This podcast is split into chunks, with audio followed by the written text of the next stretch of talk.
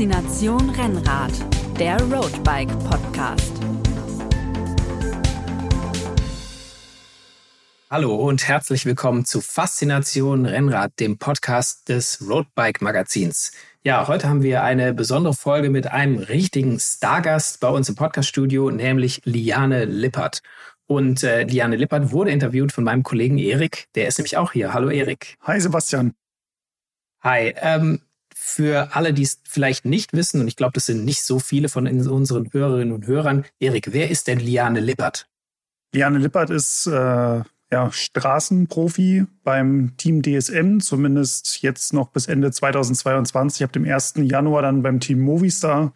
Und ja, man kann eigentlich schon sagen, sie ist jetzt so in den letzten ein, zwei Jahren auf der Straße so die erfolgreichste deutsche Radfahrerin gewesen. Ist ja auch amtierende deutsche Meisterin und war auch äh, dieses Jahr bei vielen internationalen Rennen ziemlich oft, ziemlich nah am Sieg dran. Es hat nicht immer ganz geklappt, aber auch darüber haben wir äh, mit ihr oder habe ich mit ihr gesprochen. Genau, deutsche Meisterin, äh, das kann sich auf jeden Fall schon mal sehen lassen, vor allem wenn man dann auch dieses coole und sehr leicht wiederzuerkennende Trikot tragen darf, äh, das mhm. weiße mit der Deutschlandflagge drauf. Also ist sie für jeder, jeden, der irgendwie ein äh, Profirennen der Frauen gesehen hat im letzten Jahr, ist sie auch wirklich gut zu erkennen. Oder seit der deutschen Meisterschaft, wo sie das Trikot nämlich dann gewonnen hatte, muss man dazu sagen. Nicht zu übersehen, ja. Und äh, genau, was äh, waren so die Themen bei euch, äh, über die ihr gesprochen habt? Ja, wir haben also grundsätzlich über ihre Saison gesprochen. Ähm, also wir haben wirklich dieses tolle Jahr von ihr mal so zum, zum Anlass genommen, ähm, da mal zurückzublicken, auch so ein bisschen zu schauen, woran hat es denn hier und da vielleicht mal geklemmt, dass das nicht so der ganz große internationale Sieg rausgesprungen ist. Wir haben natürlich auch über die ähm, erste Tour de Femme äh, gesprochen, die ja dieses Jahr oder 2022 stattgefunden hat, die ja auch ähm, ja, ein echt spannendes Rennen war und wo Liane Lippert selber ja auch zu den Protagonistinnen ähm, gezählt hat. Wir blicken aber auch voraus auf ihren Teamwechsel. Sie wird ja Teamkollegin von Annemiek van Fleuten, der ja wahrscheinlich Überradfahrerin, die es derzeit gibt. Ähm, ja, und einfach so generell auf, auf die nächste, auf die kommende äh, Tour de Femme, die ja dann auch über den Col de Tourmalet führen wird. Also viele Themen, viel Frauenradsport. Ähm, ja, darum ging's. Dann würde ich sagen, spannen wir unsere Hörerinnen und Hörer jetzt nicht mehr auf die Folter, sondern sagen gleich, los geht's mit dem Interview. Ja, ich freue mich, heute einen Gast bei uns äh, am Mikrofon begrüßen zu dürfen, die ähm, diese erste Tour de Femme, ähm, aber auch das gesamte Radsportjahr der Frauen mitgeprägt hat ähm, und die man, finde ich zumindest, zu den erfolgreichsten Radsportlerinnen Deutschlands ähm, zählen darf. Hallo, Liane Lippert. Hallo, ich freue mich heute hier bei euch zu sein. Ja, wir freuen uns, äh, wir freuen uns fast noch mehr. Ähm, Jane, ähm, wir wollen heute so ein bisschen über die Tour der Frauen sprechen, aber auch ähm, über den Frauenradsport allgemein. Zunächst mal die Frage, wenn man dir auf Instagram folgt, hat man ja in den letzten Wochen viel von dir aus Italien gesehen. Da sah es sehr nach, nach Off-Season aus. Ähm, wo bist du überall gewesen und wo treffen wir dich gerade an?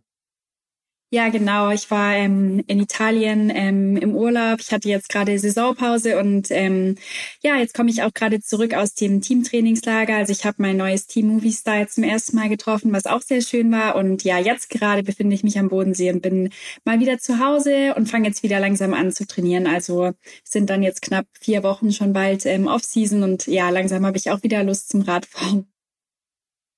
Sehr gut. Ähm, wir müssen vielleicht dazu sagen, es ist heute der 3. November. Ähm, also wenn ihr den Podcast in einigen Wochen hört, dann hat Liane nicht so lange auf der faulen Haut gelegen, sondern hat dann schon früher wieder angefangen mit dem Training. Ja, genau. Ähm, ja, du, du hast in diesem Jahr, würde ich sagen, ein sehr konstant gutes Jahr gehabt. Du bist deutsche Meisterin geworden auf der Straße, warst auch bei vielen internationalen Rennen oft ähm, in den Top Ten, oft sogar äh, auf dem Podium oder, oder nah dran zumindest. Ähm, vierte beim im WM-Straßenrennen, vierte bei der Vuelta, vierte bei der Tour de Romandie, zweite bei der Skandinavien-Tour. Wie bewertest du denn dein Jahr 2022? Wie zufrieden bist du? Ja, wie man jetzt schon gehört hat, waren es eben oft zweite und vierte Plätze. Ich glaube, das sind die Plätze, die man am wenigsten möchte. Ähm, aber ja, durch, also ich bin sehr, sehr zufrieden mit meiner persönlichen Leistung. Ich habe mich, glaube ich, auch noch mal ein bisschen weiterentwickelt im Vergleich zum letzten Jahr, gerade wenn ich schaue, wie ich das Jahr beendet habe bei der Tour de Romandie, bei so einer Bergankunft vorne mit dabei zu sein, bis ins Finale mit dem Besten. Ähm, ja, bin ich schon sehr stolz auch drauf, dass ich mich da ein bisschen mehr auch zu einer Bergfahrerin entwickelt habe und halt glaube ich, habe auch das Potenzial ein bisschen in Richtung TC, wenn ich will und alles passt, mich da ein bisschen weiterzuentwickeln.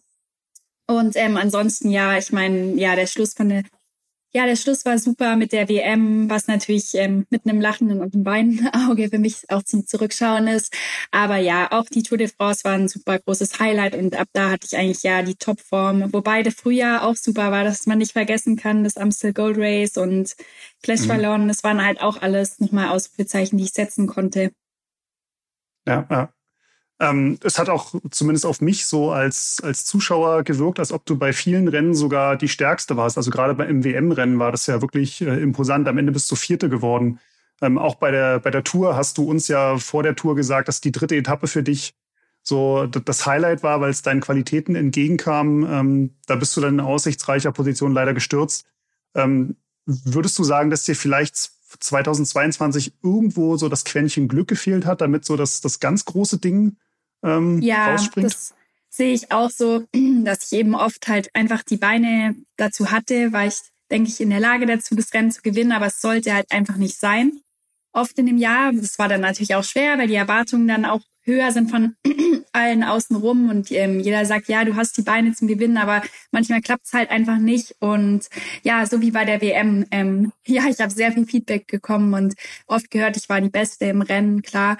Ähm, aber das ist eben Radsport und die Taktik spielt eine ganz große Rolle dabei. Mhm. Heißt das für dich, dass du dich, dass du dich taktisch noch verbessern musst oder bist du da eigentlich ähm, taktisch gut ich aufgestellt glaub, und ja. ja. das lag nicht in meiner Hand. Ich meine, wenn man das WM-Rennen anschaut, lag nicht in meiner Hand oder andere Rennen, wo ich dann eben den Sprint aus der zweiten Gruppe gewinne, weil eine andere vorne weg ist. Ja, das ist nicht was, was ich beeinflussen kann selber. Das kann man halt als Mannschaft und ja, oft hat es halt einfach nicht in unsere Karten gespielt und ich glaube, taktisch habe ich mich schon so ziemlich gut weiterentwickelt, aber ich hoffe natürlich, dass ich nächstes Jahr dann von einer der Besten der Welt ähm, nochmal was dazu lernen kann. Ja, für, für die, für die, die dich und deinen Fahrertyp vielleicht nicht so kennen. Ich habe mich, ähm, als wir den, den Termin hier ausgemacht haben für das Gespräch mit eurem Pressesprecher Lukas Kruse unterhalten und da sind wir beide auf den Namen gekommen, Ala Philippert. Also so ein bisschen, so ein bisschen Ähnlichkeiten, sehr stark im, im welligen Terrain, auch, auch sehr sprintstark aus mhm. Gruppen. Und wenn du, wenn du musst, kannst du ja auch am, am Berg, also an den langen Anstiegen wirklich, wirklich gut fahren. Ja, das stimmt. Und ich habe auch Lust auf Radrennen und ich attackiere halt auch gern und ähm, ja. Also sehr viele Ähnlichkeiten mit, mit einem gewissen französischen ja, Ex-Weltmeister. ja, ja. Ähm, Motiviert dich dann das umso mehr für 2023? Du hast ja schon gesagt, du wechselst jetzt das Team, du wechselst von DSM zu, zu Movistar, ähm, aber so diese, dieses oft nah dran gewesen zu sein, ist es das, was dich jetzt fürs Wintertraining heiß macht, dass du, dass du da nächstes Jahr dann auch wirklich mal die Eins äh, in der Ergebnisliste vor deinem Namen siehst? Ja, auf jeden Fall. Aber ähm, jetzt gerade fokussiere ich mich einfach erstmal darauf, wieder in so eine gute Form zu kommen, wie auch letztes Jahr im Frühjahr und dann einzusteigen. Und dann ähm, denke ich, meine ersten Highlights werden wieder die Ardennen-Klassiker sein und ich hoffe natürlich, dass ich danach noch einen Schritt machen kann und dann ja hoffentlich bei irgendeinem großen Rennen auf der Eins stehen kann und ja, es ist jetzt, ähm, es motiviert mich auf jeden Fall, dass ich so eine gute Form hatte und ähm, ich hoffe, dass es mir auch dann leichter fällt, wieder schnell an das Level ranzukommen, weil wenn man das Jahr so stark beendet, dann hat man oft weniger Probleme, wieder in guten Tritt reinzufinden. Mhm, mh. ähm, was versprichst du dir denn von deinem Wechsel zum, zum Team Movistar? Ja, ich freue mich auf jeden Fall sehr und ich glaube, dass wir ähm, mit der Stärke, ich meine, wir haben so viel starke Fahrerinnen jetzt auch mit Annemiek und Flortje und wir können halt wirklich die Nummern jetzt spielen und ich glaube auch, dass die Taktiken da ähm, ja sehr offen sind auch und dass wir alle unsere Chance mal kriegen und attackieren können. Und ja, das finde ich einfach schön, wenn man so fährt. Und ähm, ich glaube, dass wir uns gegenseitig damit gut helfen können, auch weil ähm, wenn Annemiek vorne wegfährt, ist es für mich nicht unbedingt vom Nachteil, wenn ich hinten dran dann nur drauf sitzen kann und dann ja im Sprint für mich fahren kann zum Beispiel. Ich glaube, dass wir da ähm, auf jeden Fall eine sehr gut, ein gutes Team zusammengestellt haben. Ich muss jetzt aber fairerweise sagen, wenn Annemiek einmal vorne weg ist, dann ist der Sieger meistens leider schon vergeben. Da geht's ja dann nur noch um die Plätze. Ja, das stimmt. Also wenn sie wegfährt, dann ist sie weg am langen Berg. Aber es gibt genug Profile, die auch ähm, ja eine offenere Taktik versprechen Mhm. können. Mhm, mhm. Ähm, du hast schon angesprochen, deine Teamkollegin Flortje Mackay, ähm, die ja mit dir vom Team DSM wechselt. Das ist, soweit ich weiß, auch eine deiner besten Freundinnen, oder? Ihr habt jetzt sogar auch den Urlaub, glaube ich, zusammen verbracht. Ja, genau, tatsächlich. Ja. Ähm, wir waren jetzt auch gerade zusammen im Urlaub und genau, also im Radsport auf jeden Fall eine meiner besten Freundinnen, muss ich sagen. Ich meine, wir sind, also seit ich Juniorin bin, bin ich zu damals Sunweb gekommen und da war ich direkt mit ihr im Zimmer und wir haben uns direkt gut verstanden und die letzten sechs Jahre, ähm, ja, habe ich sie in den Rennen viel verfolgt. Jetzt gerade in den letzten Jahren, wo ich mich auch zur Leaderin entwickelt habe, hat sie mir auch viel geholfen. Und ja, sie ist immer meine letzte Helferin, zum Beispiel, wenn ich für einen Sprint fahre oder ja, in den Berg rein. Also ja, auf sie möchte ich nicht verzichten. Deswegen bin ich sehr froh, dass wir jetzt da zusammen ähm, in ein neues Team ja, gehen konnten. Mhm, mhm. Es hilft sich ja wahrscheinlich auch einander leichter, wenn man gut befreundet ist, abseits, auch abseits des Rades.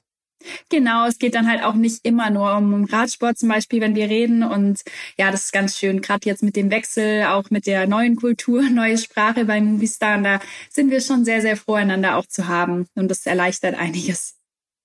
Werdet ihr dort, dort Englisch sprechen im Team oder ist Spanisch da die Amtssprache? Weil ihr habt ja viele internationale Fahrerinnen, aber das Team ist ja eigentlich sehr Spanisch äh, basiert. Genau, also wir waren jetzt gerade schon da in Pamplona und es war schon sehr spanischlastig. Also ich sag mal so, die ja zu 99 Prozent auch im Frauenteam, die sprechen auch Spanisch, auch wenn sie keine Spanierin sind. Die haben das eben dann gelernt und ähm, deswegen ist bei uns ein bisschen Druck. Nee, aber wir wollen auf jeden Fall auch von uns selber lernen. Ähm, wir möchten halt auch was verstehen, wenn dann auch Spanisch gesprochen wird. Und ich glaube, das ist eine echt coole neue Herausforderung, auch für mich, ähm, eine neue Kultur und eine neue Sprache kennenzulernen. Und ich lerne auf jeden Fall auch schon eine Weile Spanisch. Aber natürlich, wenn man dann ankommt, versteht man trotzdem noch nicht so viel. Ich denke, das kommt dann. Das war beim Englisch bei mir dann auch so bei Sunweb. Mhm. Ich kenne es aus eigenen Schulzeiten. Ich hatte auch Spanisch in der Schule und das, das zu können und das dann in einem Gespräch anzuwenden, das ist äh, was ganz anderes. Also Spanisch genau. ist ja auch eine Genau. sehr schnelle Sprache. Ja, genau, man möchte reden und dann irgendwie geht's nicht, ist wie eine Blockade. Ich glaube aber, wenn man es einmal dann hat oder einfach über seinen Schatten springt, dann fällt es einem auch leichter. Man muss einfach versuchen und weiterreden und auch wenn es falsch ist. ja, ja. Ähm, du hast schon deine neue Teamkollegin angesprochen, Annemiek van Vleuten. Ähm, die ist ja eigentlich so die Überfahrerin des Jahres gewesen, kann man fast sagen. Äh, hat ja Tour, Giro und Vuelta gewonnen. Ähm, was kannst du denn von, von ihr konkret lernen oder was erhoffst du dir von, von ihr zu, zu lernen? Ja, die habe ich jetzt ja auch schon kennengelernt, Annemiek, und was ich schon gemerkt habe, dass sie sehr, sehr gern ihre Erfahrungen eben weitergibt und ja, uns auch helfen will. Und sie hat auch echt, ja, sie war sehr freundlich zu uns und hat uns ins Team gut integriert. Und ähm, ja, ich hoffe, dass wir einfach von der Taktik noch ein bisschen was von ihr lernen können, dass sie mir da auch persönlich noch viel weitergeben kann. Und ähm, ich denke, ja, sie kennt sich halt in allen Sachen so gut aus, auch sie kennt ihren Körper so gut. Ich meine, so viel und hart, wie sie trainiert. Also ja, sie hat eine, eine sehr gute Wahrnehmung von ihrem eigenen Körper und ich glaube, da kann sie halt einfach noch viel weitergeben, auch was Höhentrainingslager und Trainingslager, Material, Tipps mit, was auch immer, Übersetzung, Reifendruck, alles. Also mhm. ich will einfach von ihr ähm, alles, was ich mitnehmen kann, noch lernen. Ja, ja. Ähm, Du hast ja in einem Gespräch im Frühjahr, das wir geführt haben, als wir über die Tour de France gesprochen haben, ähm, hast du mir mal erzählt, dass du als Mädchen gar nicht so dir die Tourteilnahme mal vorstellen konntest, ähm, einfach weil es keine Frauentour gab und dass das erst, als du dann älter wurdest und dann kurz bevor du Profi wurdest, dir bewusster wurde, so hey Moment, äh, es wäre doch eigentlich cool, wenn es für uns Frauen auch eine Tour gäbe. Ähm, jetzt hat es die dieses Jahr oder 2022 zum ersten Mal gegeben. Wie hast du das Rennen erlebt, sowohl aus sportlicher Perspektive als auch vom ganzen, vom ganzen drumherum. Viele Männer sagen ja immer, die Tour ist einfach nochmal ein anderes Level. War das bei euch auch so? Ja, auf jeden Fall. Also ich muss sagen, wenn ich zurückschaue, war das einfach ein Highlight und eins der tollsten Momente. Ich meine, wir haben die erste Etappe dann in Paris mit Lorena gewonnen und es war einfach so besonders. Die ganzen Zuschauer, klar, da waren, da waren dann auch noch, noch mal mehr, weil die Männer ja auch am gleichen Tag gefahren sind, aber ja, als wir dann in Le Markstein Zielankunft hatten, das war, ich habe noch nie so viele Fans gesehen und ja, es war unglaublich, wie viele da standen und es war ja so eine tolle Atmosphäre und dann auf dem, wie heißt der letzte Berg, der eklige Grand Ballon? Nee, der allerletzte, der, um, da wo wir, nicht Grand Ballon, wo wir Ende hatten. Ach, äh, Planche de Belfi. Planche de Belfi. Wie könnte ich ja. das vergessen? Ja, der Planche de Belfi. Ähm, ja, auch wie viele Leute da standen, ist einfach eine, also Sackgasse. Bei Le Markstein kann man sich noch vorstellen, man kann von so vielen Seiten kommen, aber es haben sich so viele da auf den Weg gemacht und sich dahingestellt, um uns anzufeuern. Und ja, das war einfach eine Hammeratmosphäre, einfach komplett durch. Ich muss auch sagen, es war echt toll, dass es dann eben auch in den Vogesen war, weil ja, da gefällt es mir sowieso gut und es ist nicht so weit weg von zu Hause war bestimmt von deiner Familie auch äh, gut besucht, oder? Ja, die, die genau. Letzten zwei Etappen? Die waren auch mhm. auf jeden Fall da. Die letzten paar Etappen waren ja wirklich dann nicht mehr weit weg. Mhm. mhm. Ja. Ähm, merkst du auch jetzt so im Nachhinein, dass sich das, das Standing des Frauenradsports verändert hat? Ähm, dass das oder stellst du irgendwie fest, dass ihr mehr Aufmerksamkeit bekommt, dass es mehr Interviewanfragen gibt, dass Sponsoren sich, sich verstärkt bei dir melden? Gibt es da irgendwie Indikatoren, die dafür sprechen, dass die Tour da wirklich was bewirkt hat bei, bei den Frauen? Ja, ich würde schon sagen, dass die Tour auf jeden Fall viel bewirkt hat, auch gerade in Deutschland selber. Also ich glaube, ich habe echt noch sehr viele neue Fans dazu gewonnen, was ich halt so mitverfolgt habe über Social Media. Wenn ich mir ein bisschen die Nachrichten anschaue, wie viele einfach sagen, ja, danke für die Vorstellung, dass sie jetzt ähm, Frauenradsport verfolgen. Deswegen, weil die hören halt eine deutsche Fahrerin oder sehen halt noch das deutsche Meistertrikot und fühlen sich dann irgendwie auch verbunden und ähm, merken dann, wie interessant Frauenradsport ist. Und viele sind dann, glaube ich, echt hängen geblieben, die jetzt weiter das schauen und was dazu führen kann, dass eben mehr Rennen übertragen werden können. Ähm, ja, und ich glaube schon, dass es da einen richtigen Boom jetzt ga gab. Und aber ich hoffe, dass es noch nicht alles ist und dass es auf jeden Fall weitergeht. Das heißt äh, hoffentlich auch, dass es im Nachwuchs, dass mehr Mädchen, junge Mädchen dann auch Rennrad fahren wollen, statt äh, andere Sportarten zu, zu betreiben. Ja, genau. Das ähm, ist natürlich das große Ziel dadurch, weil ähm, wir haben immer mehr Rennen, der Kalender wird immer größer, man braucht einfach mehr Fahrerinnen und ähm, ja, wenn es attraktiver für die dargestellt wird, dann glaube ich, dass auch mehr junge Mädchen das wollen. Und ähm, ich sehe es bei mir im Verein, wir haben sehr, sehr viele, also mehr Mädchen als Jungs mittlerweile, was sehr schön ist. Und ja, deswegen versuche ich da auch die mal ein bisschen weiter zu motivieren. Ah, sehr gut, sehr gut.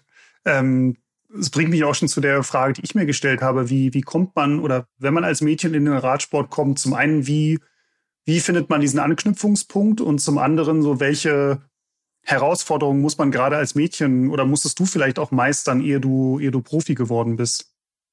Ähm, ja, also es kommt drauf an, wenn man viele andere Mädchen hat, dann ist es umso schöner und einfacher. Ähm, aber oft ist es ja eher ein bisschen männerlastig und deswegen müssen viele Mädchen mit den Jungs mittrainieren und ja, die wollen einem dann natürlich immer was beweisen. Die sind natürlich dann auch immer stärker in dem Alter. Ähm, aber da muss man durch, man muss einfach sein Ding machen und einfach den Spaß nicht verlieren, nicht zu viel machen, ähm, einfach nur, wie man Lust hat und ich glaube, ohne Druck an die Sache rangehen. Und ähm, auch von den Eltern ist es wichtig, dass die Kinder nicht unter Druck setzen und irgendwie zum Rennfahren zwingen, weil dann wird es auf keinen Fall was. Und ja, ich glaube einfach der Spaß, das ist ähm, das Aller, Allerwichtigste für die jungen Mädchen, was ich denen mitgeben kann. Wie war das bei dir damals? Musstest du dich gegen die Jungs behaupten oder hattest du mehrere Mädchen in deinem Verein oder dann auch bei euch in der Region, mit denen du dich messen konntest und auch trainieren ja, konntest? Ich hatte das Glück, dass wir so eine Gruppe waren. Also ich war die allererste, die dann angefangen hat, war leider auch die einzige, die durchgezogen hat, aber trotzdem haben mich immer wieder andere Mädchen so in meinem Alter begleitet, was dann auch für mich wichtig war. Und wir waren dann schon so eine richtige Gruppe. Und ja, mein Vater ist immer mit uns gefahren, der war unser Trainer sozusagen. Und ja, deswegen hatte ich da ganz viel Glück und deswegen bin ich auch dabei geblieben, muss ich sagen. Wenn ich jetzt immer alleine mit meinem Vater gefahren wäre, weiß ich nicht, ob ich die Motivation gehabt hätte, so durchzuziehen. Mhm. Du bist ja Jahrgang 1998, also für den Jan-Ulrich-Boom äh, zu jung. Hast du, da, mhm. Der hat ja schon die Tour gewonnen gehabt, da warst du noch gar nicht auf der Welt. Wer waren denn sonst so deine Idole oder hattest du überhaupt ähm, Idole, an denen du dich so, ja, zu denen du aufgeschaut hast, wo du vielleicht auch als, als Mädchen davon geträumt hast, so möchte ich auch mal werden? Ja, als ich jung war, ehrlich gesagt gar nicht so im Radsport. Also das war halt, ich habe das gemacht und ich habe auch die Tour de France der Männer mal geschaut, aber das war jetzt wirklich nicht so, dass ich dann Idole hatte und von Frauenradsport habe ich so viel gar nicht mitbekommen, weil das wurde ja überhaupt gar nicht übertragen und ähm, dann hört man eben auch nichts davon. Es kam damals auch in den Magazinen, stand noch nicht so viel von Frauenradsport wie jetzt. Ähm, wir hatten immer ein paar Fahrradmagazine natürlich zu Hause, aber da waren halt einfach nur Männer drin und deswegen war das gar nicht so und das kam dann echt tatsächlich erst später, also als ich dann so in den Juniorinnen war und zum ersten Mal die Thüringen-Rundfahrt bin ich dann mitgefahren als Juniorin und da bin ich dann ein paar Mal neben oder hinter Marianne Voss gefahren und das war schon ein besonderer Moment für mich damals. Und ja, zu sehen, dass sie immer noch dabei ist, immer noch Rennen gewinnt. Und ja, sie ist auf jeden Fall jemand, den ich bewundere. Ja. Hast, hast du damals, als du mit ihr zusammen diese Thüringen-Rundfahrt gefahren bist, gewusst, wer sie ist? Oder musstest du dann, wurde dir erst gesagt, ey, das ist übrigens Marianne Voss und du musstest erst mal googeln, äh, wer sich hinter dem Namen verbirgt? Das wusste ich damals tatsächlich schon. Das war dann in okay. meinem zweiten Jahr 19 und da habe ich mich dann schon ein bisschen besser ausgekannt. mhm, mh, mh.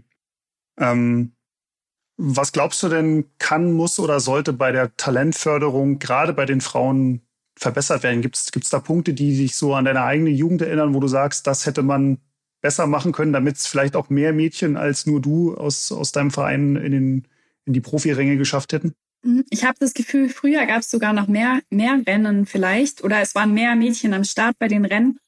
Und jetzt weiß ich nicht, ob es noch so viele Angebote gibt mit Rennen für ähm, Junge. Ich glaube, viele, viele Vereine machen das, was auch sehr, sehr wichtig ist, dass man dann, ähm, ja, wenn es geht, ein eigenes Mädchenrennen macht, dass die vielleicht nicht mit den Jungs mitfahren oder irgendwie das gut für die darstellt und es auch einen Pokal gibt, weil ich weiß noch, mein erstes Rennen war mit den Jungs, aber es gab dann doch eine Mädchenwertung. Und das ist schon wichtig für die Motivation, dass das dann ähm, so auch getrennt gewertet wird. Mhm. Ja, das kenne ich auch noch so früher von den von den Nachwuchsrennen, dass dann oft irgendwie die Frauen so bei den U19-Jungs irgendwie mitfahren mhm. mussten oder so, dass es dann so genau. Mischfelder gab. Aber weil es halt oft dann nur so drei, vier Frauen gab, die irgendwie ja, gemeldet genau. hatten. Das muss man halt ja. halt auch sagen, das geht halt oft auch nicht anders. Es geht nicht, ein eigenes Rennen zu machen, wenn nur fünf am Start sind. Also muss man irgendwie früher anfangen. Ich weiß nicht, wie die Holländer das machen, dass ähm, alle aufs Rad steigen. Also das ja, fängt, glaube ich, damit an, dass die auch alle mit dem Fahrrad zur Schule fahren und nicht mit dem Bus oder von den Eltern gefahren werden sondern es wird einfach, glaube ich, schon so eingetrichtert und dann ähm, jeder in der Familie, also in Holland hat jeder irgendjemand in der Familie, der Rennrad fährt oder Radsport, Radsport verrückt ist und das ist in Deutschland ja selten. Deswegen glaube ich, dass es halt der große Unterschied ist und ähm, die machen halt auch eine sehr gute Nachwuchsarbeit da in Holland und Belgien, würde ich sagen. Du hast mir auch schon mal äh in einem vorherigen Gespräch die lustige Anekdote erzählt, dass äh, dein Papa immer die Tour geschaut hat und euch Kindern gesagt hat, ja. er wäre der mit dem gelben Helm. Ja. Fand ich, fand ich, fand ich sehr ja. witzig. Ja. ja, genau. Ja, hat er immer gesagt, er ist immer der mit dem gelben Helm und ja, wir haben es immer geglaubt. Ja. Wie, wie alt warst du, als du rausgefunden hast, dass, dass er es gar nicht war? Oh, das weiß ich leider gar nicht mehr, nicht das ausgefunden. Nee. Aber spätestens, als ich dann mal vor ihm am Berg oben war oder so, ich wahrscheinlich gemerkt, das kann gar nicht sein. ja. ja, ja, sehr gut.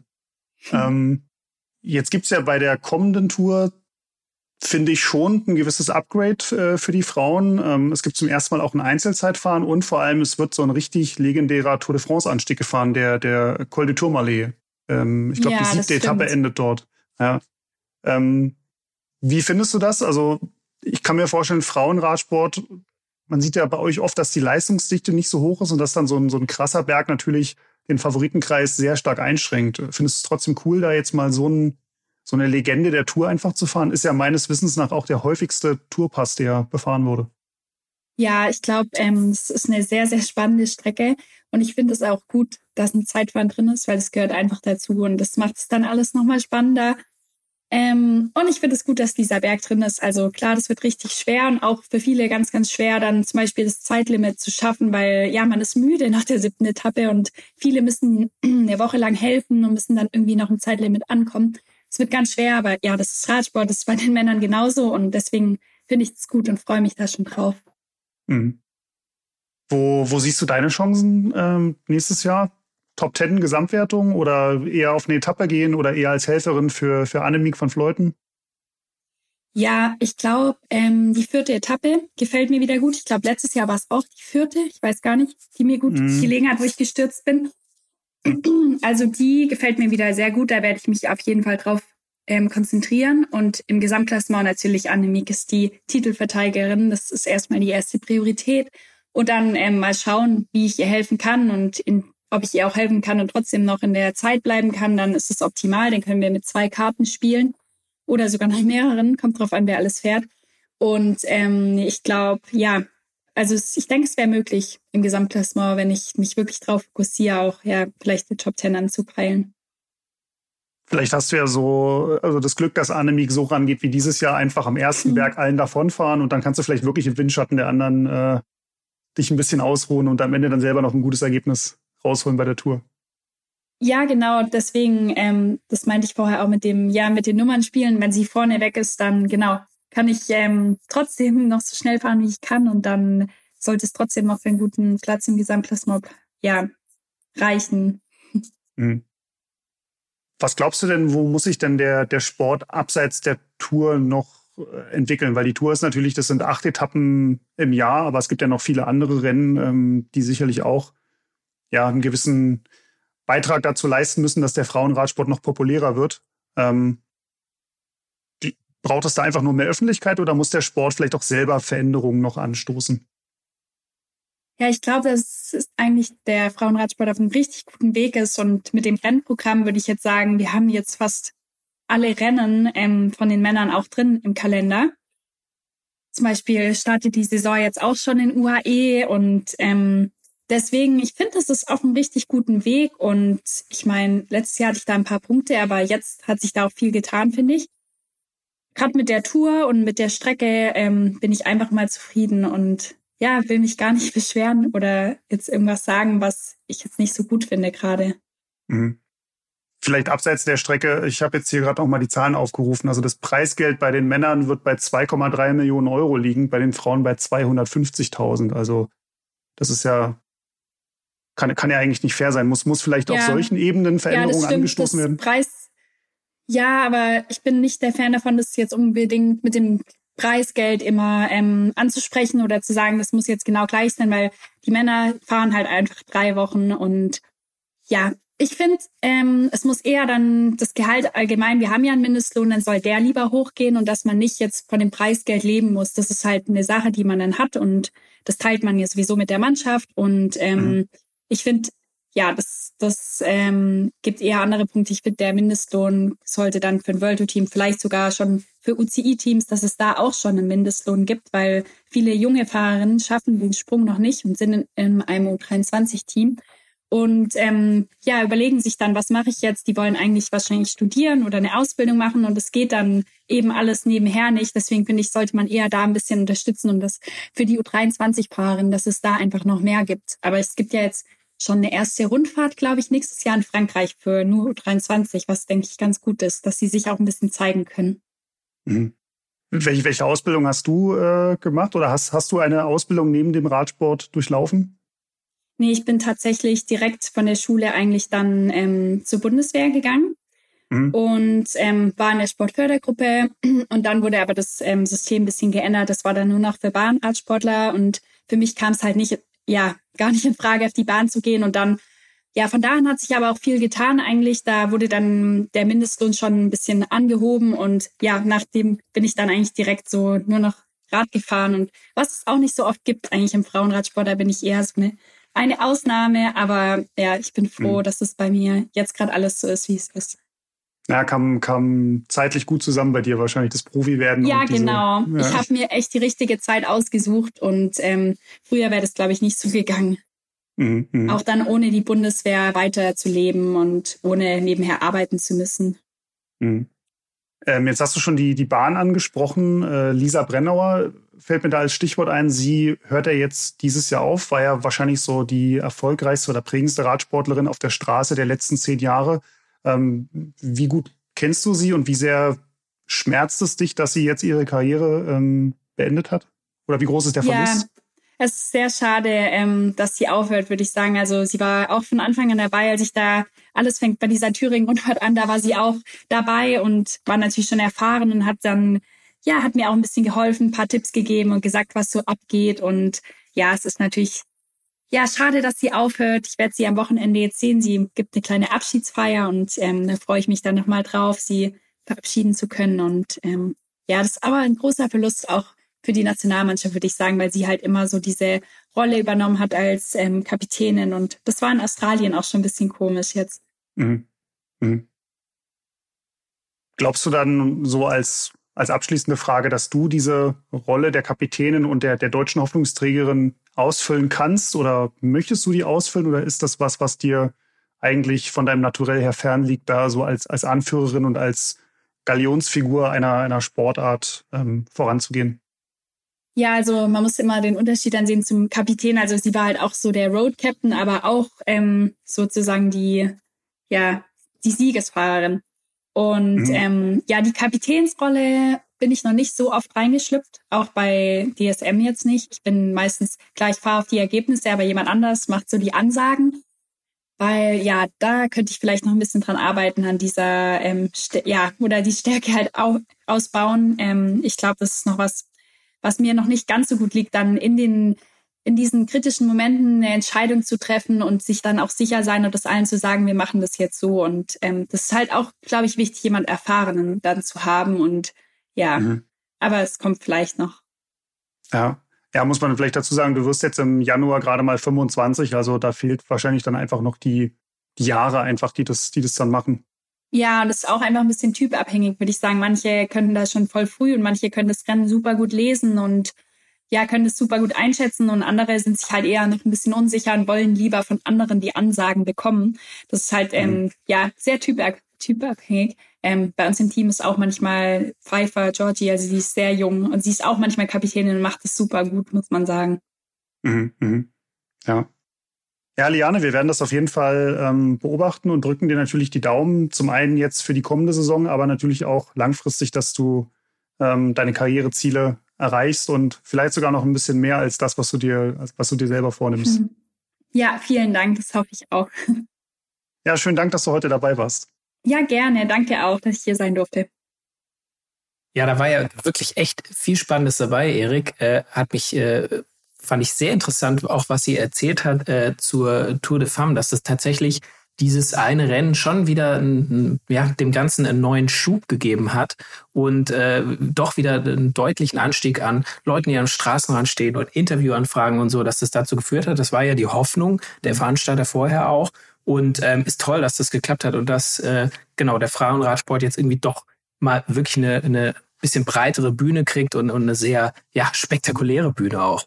Ja, und ich, ich muss sogar gestehen, ich beobachte das bei mir selber, dass ich einfach so seit der Tour de Femme auch selber viel mehr den Frauenradsport verfolge. Also ich habe schon immer mir gern die Rennen angeschaut, wenn sie irgendwo liefen, aber ich nehme das jetzt doch noch mal alles bewusster wahr und ja, finde es, habe auch so das Gefühl in meinem Freundes- und Bekanntenkreis, dass da von denen, die Radsport schauen, so der Frauenradsport da einfach in, in ganz anderes Bewusstsein gerückt ist.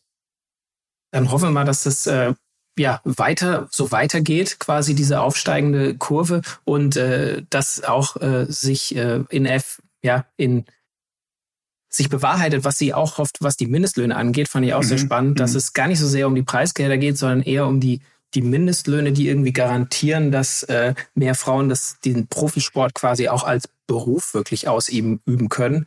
Und äh, was ja eigentlich hat ja eigentlich nur äh, positive Folgen. Da wird es kommen mehr, vielleicht mehr zu dem Sport, können sich mehr es in Anführungszeichen leisten, das auch wirklich Vollzeit zu machen. Mhm. Und äh, das tut sich auch dem Leistungsniveau gut, weil es dann alles auf eine neue Ebene hoffentlich gehoben wird. Ja, das hoffe ich tatsächlich auch. Ich, mir war das vorher auch gar nicht so bewusst. Ich fand immer so diese, diese Ungerechtigkeit zwischen Männer- und Frauenpreisgeldern, das, das hat mir persönlich auch immer ziemlich gestunken. Aber wenn man so drüber nachdenkt, was Liane gesagt hat, macht es halt total Sinn, die Frauen nicht leistungsabhängig zu bezahlen, sondern wirklich eine, eine gewisse Sicherheit zu bieten, damit man sich eben voll und ganz auf den Sport fokussieren kann. Und mir ist zum Beispiel bei der Tour de Femme 2022 aufgefallen, dass es halt ganz oft wirklich nur einen, einen Kilometer mit vier Prozent braucht und schon sind nur noch 20 Fahrerinnen im Feld übrig, was bei den Männern halt da, da würde im Feld überhaupt keiner hinten rausfallen, weil einfach die Leistungsdichte viel höher ist. Bei den Frauen Auch im eigenen Team. Auch im eigenen Team, ja.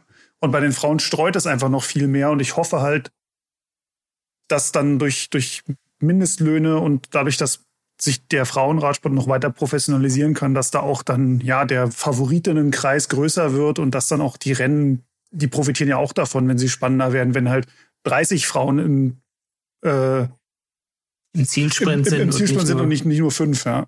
Ja. Also ich, ich, bin sehr gespannt, was da in der nächsten Saison äh, 2023 noch uns erwartet. Ähm, auf jeden Fall drücken wir Liana im neuen Team äh, die Daumen mhm. und äh, hoffen, dass sie, wie sie gesagt hat, noch einiges von Annemiek van Fleuten lernen kann. Ähm, ist eine tolle Einstellung und ich meine, mit so jemandem im Team äh, wenn man da am Hinterrad bleiben kann schon, da lernt man wahrscheinlich einiges und vor allem das Leiden. Ja. Und äh, wir drücken ihr auf jeden Fall die Daumen und sind sehr gespannt, was die nächste Saison bringt.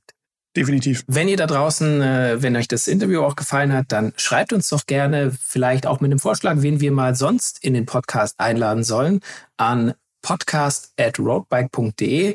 Da könnt ihr natürlich auch gerne hinschreiben, wenn ihr ein Lob habt an uns, da freuen wir uns, oder Kritik, die hören wir auch gerne, sag ich mal, oder ja. andere Themenvorschläge, äh, dann schickt sie uns gerne per Mail oder auf Social Media sind wir auch unterwegs. Auf Instagram, auf Facebook und auf Twitter könnt ihr uns als Roadbike Magazin finden. Und ja, der The Clues in the Title im Namen merkt man schon, es gibt uns auch als Magazin, als gedrucktes Magazin. Total verrückt. Da berichten wir auch immer wieder über Profisport, auch über Frauenradsport. Und äh, dieses Magazin gibt es an ihrem gut sortierten Kiosk, aber viel einfacher ist es, wenn ihr euch ein Abo holt. Dann kommt das Magazin nämlich zu euch nach Hause, ohne den lästigen Gang zum Kiosk. Das ist doch ein Service. Unter roadbike.de slash Abo oder roadbike.de slash Heft findet ihr dazu alle Infos. Da gibt's auch Abos für jeden, für Schüler, für Studenten, für als Geschenk. Weihnachten steht ja jetzt bei uns, zumindest wenn wir das aufnehmen, bald vor der Tür. Ähm, also, verschenkt's vielleicht einfach an euch selber. Ein Abo ist immer eine tolle Sache. Wir sagen danke fürs Zuhören und freuen uns aufs nächste Mal. Macht es gut. Tschüss. Faszination Rennrad, der Roadbike Podcast.